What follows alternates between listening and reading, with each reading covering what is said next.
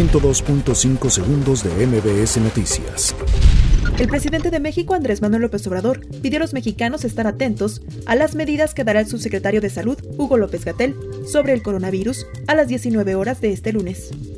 El presidente de México confirmó que solicitará se hagan las gestiones para que la madre de Joaquín del Chapo Guzmán pueda viajar a Estados Unidos y visitar a su hijo preso. El canciller Marcelo Ebrard confirmó el retorno de un grupo de mexicanos que se encontraban varados en Argentina y que serán devueltos a través de dos aviones de la Fuerza Aérea Mexicana, así como 300 argentinos que serán devueltos a su país a bordo de las mismas aeronaves. El Instituto Mexicano del Seguro Social hizo un llamado solidario a las personas con obesidad a quedarse en casa, extremar las medidas de higiene y en su autocuidado ante la contingencia por COVID-19, a fin de evitar contagios o complicaciones por enfermedades respiratorias. De acuerdo con el último reporte de la Secretaría de Salud, son 993 casos confirmados de coronavirus en el país.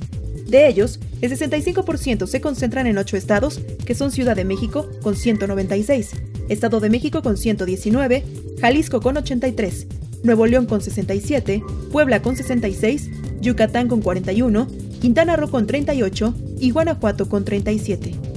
Autoridades sanitarias informaron que ya suman 25 casos positivos de coronavirus en San Luis Potosí, tras confirmarse el diagnóstico de un hombre de entre 50 y 59 años de edad. Ante la contingencia sanitaria que se vive por el COVID-19, los dueños de las llamadas tienditas de la esquina garantizan el abasto de alimentos a nivel nacional durante los meses que permanezca la pandemia. La Procuraduría General del Consumidor impondrá multas de 3 millones de pesos a quienes incrementen los precios de alimentos básicos, como el huevo o la tortilla, advirtió su titular, Ricardo Sheffield.